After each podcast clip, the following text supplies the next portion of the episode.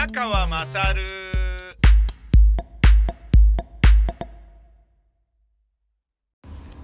お前の母ちゃん宮川まさるです昨日は雨だったのに今日は晴れましたねえー、すごい気分がいいですね晴れるとえー、もう気圧の関係で気分が大きく作用する僕なので、いや、とっても素晴らしい。昨日はですね、塞いでましたね。で昨日は稽古なかったから良かったですし、今日は、えー、晴れてる中で稽古できたので、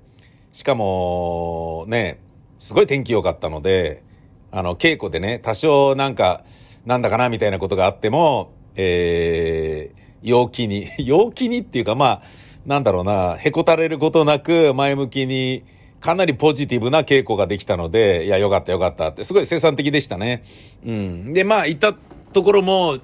あの、徐々にというか、バンバン治ってきてるので、あ、いいじゃんいいじゃんみたいな感じになってきましたね。っていうのは、すごいいい感じだったんですけど、昨日ですね、えー、雨の日、まあ、テンションは下がっていたんですが、仕事でちょっと、あの、何箇所か回ったんですけど、ちょっと地元ではないセブンイレブンのトイレを借りたのです。地元ではないというのは、僕あの大塚レサマースタジオというところ借りていますが、えー、で、今週の金土日とアトリエ公演がありますので、まあ、よかったら見に来ていただければと思うのですが、あのー、えーとですね、えー、そのスタジオの隣のビルにセブンイレブンが入ってるんですね。で、そこをまあ地元のセブンとするならば、その地元のセブンでは、えー、まあ、あの、知ってる店員さんもね、あの、たくさんいるので、てか大体もう分かってるので、というか、あの人はこの、なんかバイトのシフトまでね、大体分かるようになってきて、あの人夜あんまいねえんだよなとかね、なんかそのようなことよく分かってきたので、あの、まあそのぐらい、あれですね。で、まあ、15年以上、あの、通ってますから、その店員さんがね、少しずつ、あの、お互いに年を取っていくところを、えー、なんだろうな、見守り合っているような、だけど名前は知らないけどみたいな、そういう関係が続いてますので、あの、まあ、えー、地元のっていう感じなんですけどね、そうじゃないところのセブンに行って、トイレを借りたんです。で、地元だったらそういうことはしないけど、うん、っていうようなことをやっちゃったんですよね。まあ地元と同じことをするべきだったのかなっていう気がするんですけど、具体的に何をしたかと申しますと、借りたトイレで、えおしっこをしたんですね。で、えー、立ってしたんですね。洋式便器だったんだけど。で、セブンのトイレで、まあ、あのー、男性も座ってしてくださいって書いてあるところはそうするんだけど、そうじゃないところは立ってさせてもらってるんですね。えー、まあ、要は、便座のね、えっと、除菌クリーナーがなかったりとか、で、ないからそういうことを強要するのは、まあ、ちょっと、あのー、やめとくかな、みたいな感じな部分もあるのかもしれないんだけど、書いてないところは、まあ、じゃあ、あの、便座を上げて、蓋上げて、させてもらうと。えー、いう感じなんですけど、その便座のですね、隅の方に陰毛がついてたんですね。で、男性用トイレだから、まあ男性の、いわゆるチンゲであることはほぼほぼ間違いないじゃないですか。で、えー、入った時にはもうすでに蓋が、便座が開いてたので、その便座の端の方に陰毛がついてたんですね。つまり僕のでないことは明らかですよね。で、それが端っこについてて、ピロリロリってちょっとはみ出してたんですね。なので、僕は、あのー、まあ、これ地元だったら、それをね、ティッシュとか掴んで、パッパって払って、えー、便器の中に入れてっていうことするんだけど、まあ、地元でもねえし、で、大雨降ってるし、結構びしょびしょになってるし、で、そこでさらになんか汚いもの触ったりとかしたくねえなみたいなこともちょっとあっ、たんですよね。でも、なんか放置するのはなんかまた、そのまた両親の呵責に苛まれるという、そういう感じでですね。僕が思いついたのは、ジョーっておしっこしている時に、そのおしっこで狙って、チロチロチロっと、4センチぐらいチロチロチロっと太いところと細いところのある毛がニョロニョロっと伸びているところを、えー、おしっこすれば、おしっこで当てれば、その、剥がれて便器の中にあのー、言ってくれるだろうということをちょっと思ったんですよね。ジョーってやってる時に、あ、これそのままちょっと上に上げて当てればいいじゃん、みたいな感じでね、思ったわけですよ。かなりの量出てましたんで、僕あのー、最近空気乾燥してるから、喉痛めたりしないように、風邪ひかないように、なるだけ水分いっぱい取ってるんで、バンバンおしっこするんですよね。すんごい頻尿なんですよ。でもそれは自分で分かってる頻尿なので、ガブガブ飲んでるから、ポカリとか水とかお茶とかね。とりわけお茶はね、利尿作用あるから、おしっこどんどんいっちゃうんですよね。水分をキープできないところがお茶の残念なところではあるんですけどね。利尿作用があるってことは、水分を体に蓄えずに排泄してしまうっていうことですよね。そういうことで言うと、水よりも良くないってことですよね。でも一番いいのは体液に一番近いとされているポカリスウェット。ね前にも話しましたけど、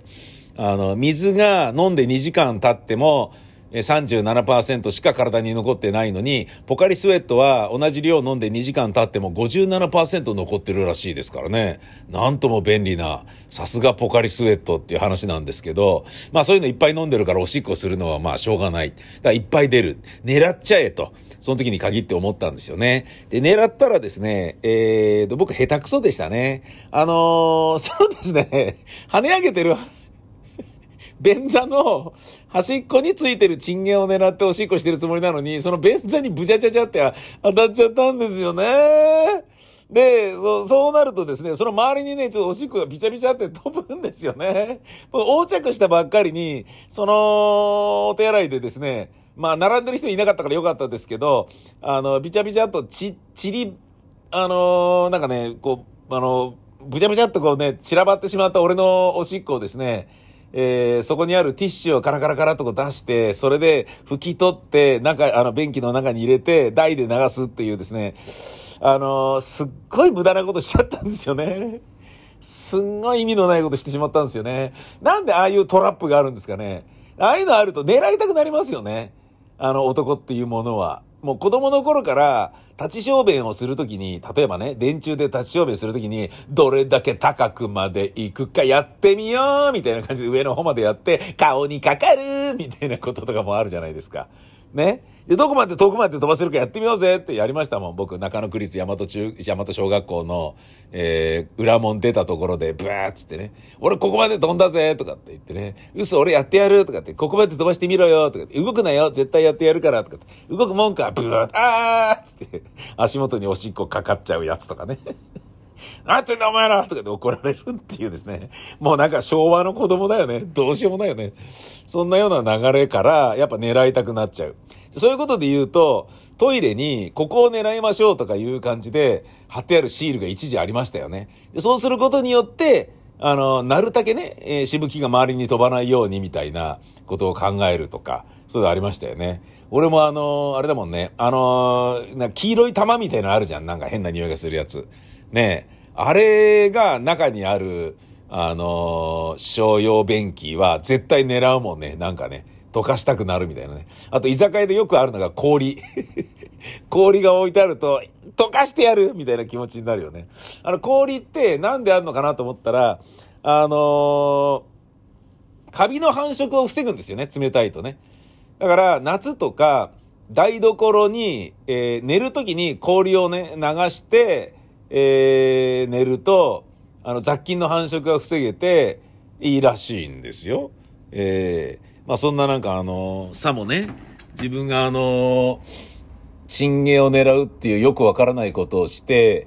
えー、出先のセブンイレブンのトイレを汚すっていう低たらくをやっているにもかかわらず、あのうんちくを言いましたみたいな感じになってんのもどうなのかなと思うんですけどね。いや、これもですね、何やってんのって話だから、ラジオじゃ言えないですよね。えー、きっとクレーム来るんですよね。あの、どこのセブンイレブンですかみたいな感じで、セブンアイから連絡があるかもしれないし、怖いよ、怖いよ。まあ、これは大丈夫と信じたい。ね。いや、あのおしっこ、ね、するときに、チンゲを見つけても、えー、そういう僕が思ったようなことは考えないように気をつけましょう。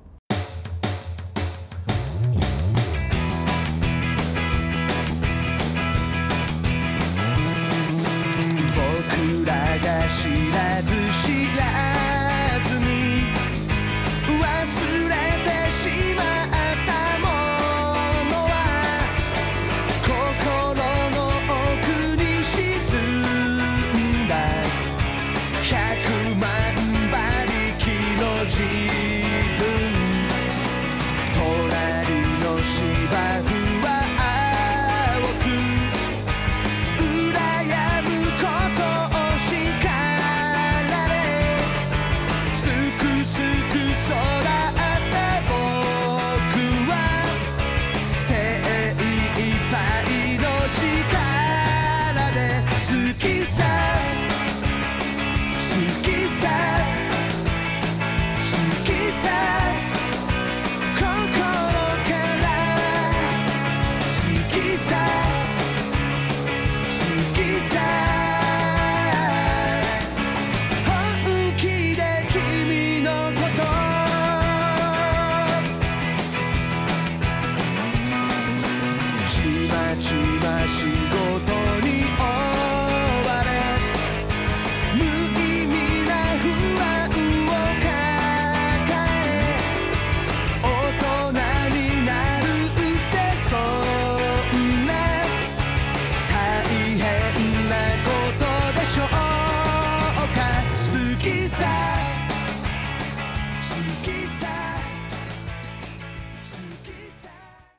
年を取れば取るほど大事を取るっていうことはあるとは思うんだけど、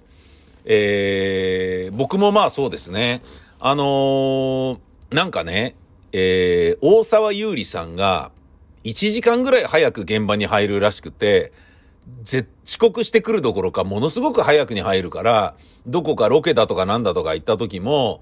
あの、スタッフがすごい早めに入らないと、バカ、もう、ゆうりさん来てるぞ、みたいなことになっちゃうと。で、それを、えーっと、まあ、迷惑があるというわけではないけど、だから行かないわけにいかないんだよね、みたいな。早めに行かないわけにいかないんだよね、みたいな。まあ、まあ、迷惑があってんのかな？迷惑かどうかわかんないけど、まあ、そういうね、タレントに合わせて、えースタッフが動きが決まるっていうやつだよね。で、そういうのは、そうなんだと思ってたんだけど、もう自分もね、あの、早めに入るようになりましたもんね。今日久しぶりに稽古遅刻するってことになりましたけど、あ、そっか、でもね、えー10分ぐらいだったら劇団員なんだし、ちょっとセリフさらっててって言っても全然問題ないなと思って、やべえ遅れるやべえ遅れるってすっげえ慌ててたんですよ。だけど、いや、そう、慌てて行って、そんなね、なんか事故でも起こしてもしょうがないから、あ、じゃあ遅刻させてもらおうと思って、ちょっと遅れますっていう連絡を劇団員に入れて、わかりました、つって何の問題もないですよね。それによってね、なんかこう、若い時のね、あの、放送作家としての仕事とかじゃないから、クビになることもないし、ね、あの、だそういうふうに、遅刻が絶対嫌だとかね、そんなようなのっていうのは、えー、こう大事を取るように、年を取ると大事を取るようになるっていうのは、その遅刻によってものすごいとんでもない取り返しのつかないことになったとか、そういうことがたくさんあるからですよね。演劇も、なんかあの、一応ね、えー、リスクヘッジをすごいやるようになりますもんね。こうやっとこう。で、万が一こうなった時のためにこうやっとこうとかっていう、この小道具がなくなった時のためにお前がこうしろとか、そういうのを劇団員にすごい指示するようになるんですよね。なぜなら、あの、なんてことない小道具1個がないだけで芝居がぐっちゃぐちゃにぶっ壊れそうになることもあるし、それを投資稽古で経験すると、本番でそうならないようにすげえドキドキしたりとかするんだよね。いや、そういうのを経験するからなんだけど、まあもちろん生放送でもこういうことになったらこうだからとか、そういうのはあると思うんですけどね。だからね、あの、アナウンサーの方とかはね、あの、コーラみたいな炭酸水、炭酸系のジュースを飲みながら、もしくは飲んでから仕事するとかいうことは絶対しない。ゲップが出ちゃうからとかね。そういうことだよね。うん。で、その、大事を取るっていうのはわかるんだけど、大事を取りすぎることによって、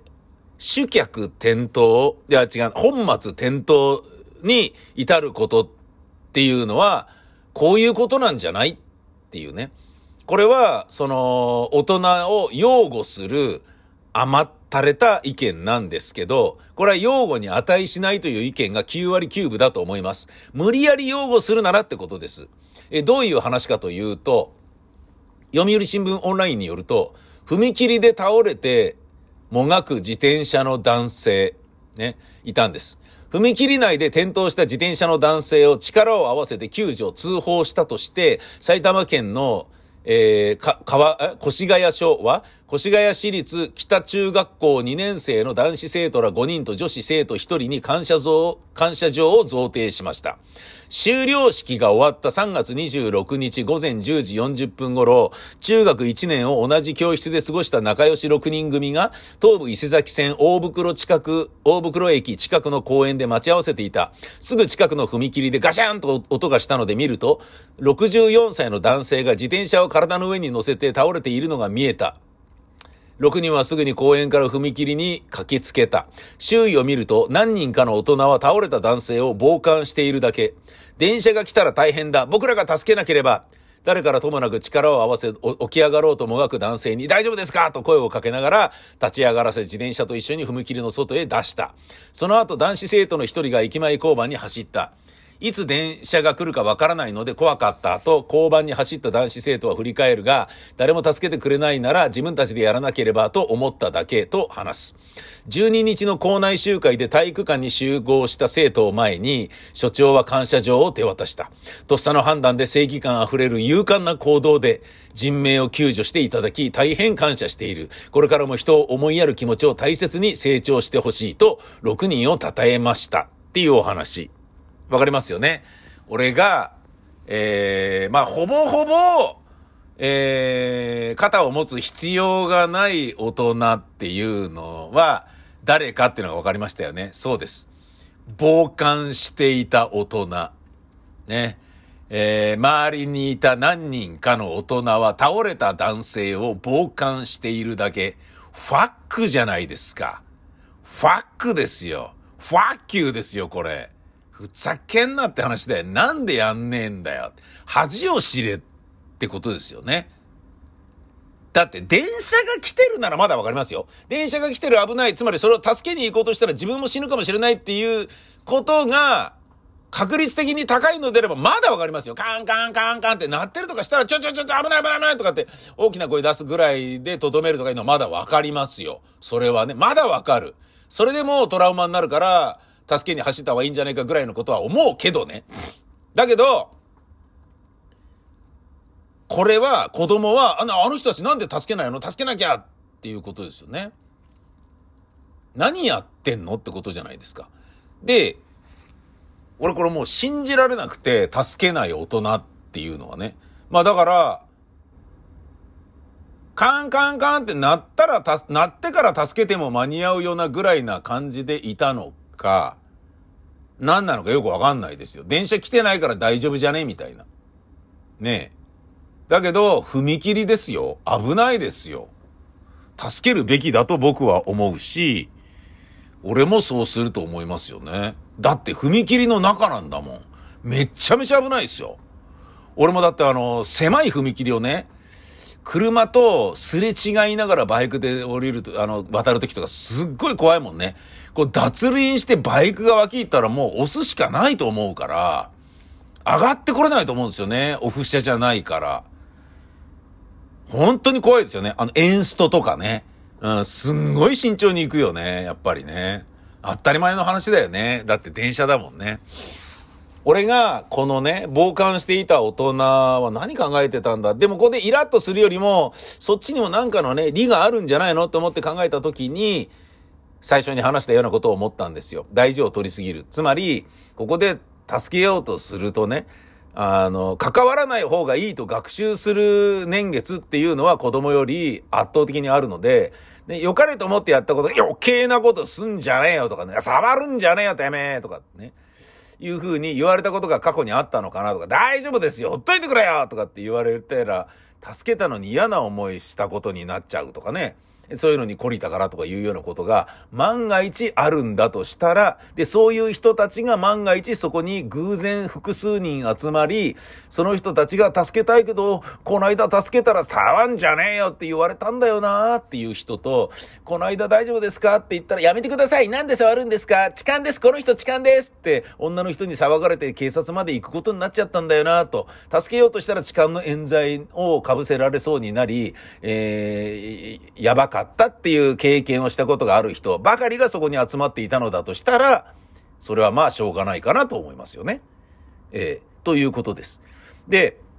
そういう、あのー一応大事を取る、余計なことはしない方がいいんじゃねっていう学習が、その人たちにあったのだとしたら、大人の経験っていうのは、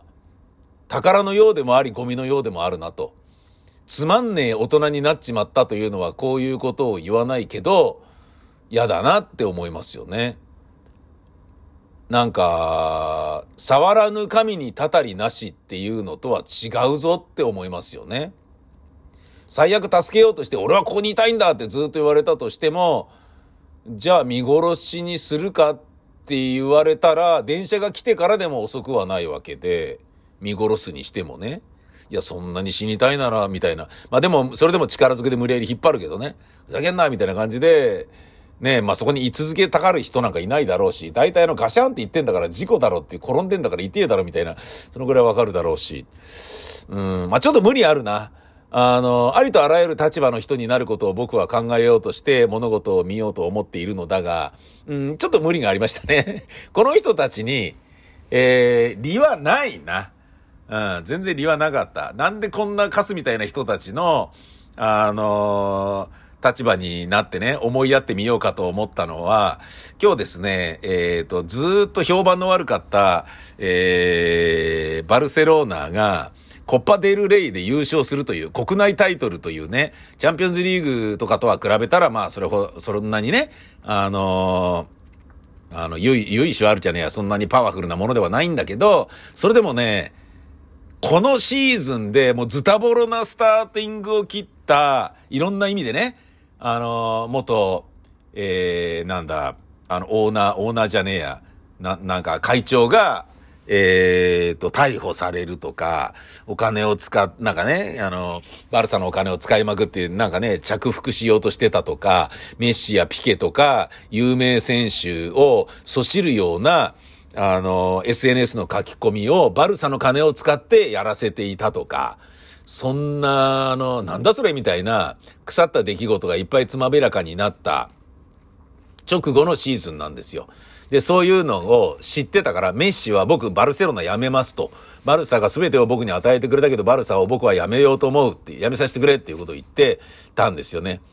だけど、コロナでずれ込んだことによって、辞めるっていうのは何月までに言わなきゃダメだよ。いや、何月までじゃなくて、シーズンが終わったら辞めていいって言ったじゃないかよっていうことになって、いや、だからコロナでずれ込んじゃったから、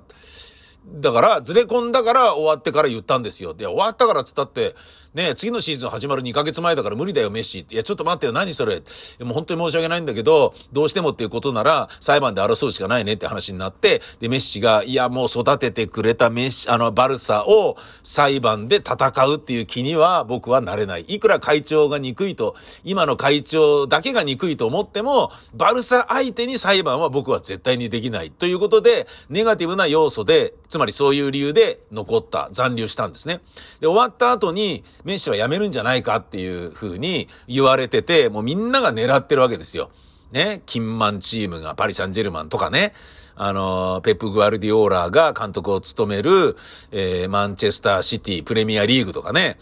で、どこに行くのかな辞めるのかなどうなのかなっていうのがあったんですよ。だけど、このね、まあ、クーマンという監督が来て、すごい頑張って、なんとかいいチームに作り直したんですよね。確かにチャンピオンズリーグは負けました。そこまではないかもしれないけど、でもいい線までは行ってるので、ここまで来たんであれば上等じゃねっていうレベルまで来たんですよ。だからぜひともこの国内タイトルという、いつもは取って当たり前ぐらいな感じの、あのーコパデルレイなんだけど、取れたことがものすごいみんなが喜んでて、僕もものすごい嬉しいんですね。それが今朝あったんですよ。本当に感動なんですよ。メッシがキャプテンとして、あの、トロフィーをガーンって上げるところっていうのはそうそうないので、今回初めてに近いようなレベルなので、めちゃめちゃ素敵で、素敵な笑顔で、良かったんですよね。それがすごい嬉しかったんです。で、嬉しいと同時にみんなが喜んでるのを見て嬉しかったのもあるし、で、これによりメッシが残留してくれるんじゃないの？バルセロナにって思うと、嬉しくてしょうがないんですよね。だから僕は、この傍観していた大人にも、ちょっと、あの、味方してあげてもいいのかなみたいな、よくわからないクソみたいな仏心が出てしまったけど、やっぱりどう考えてもクソみたいな仏心でしかなかったね。プルプル。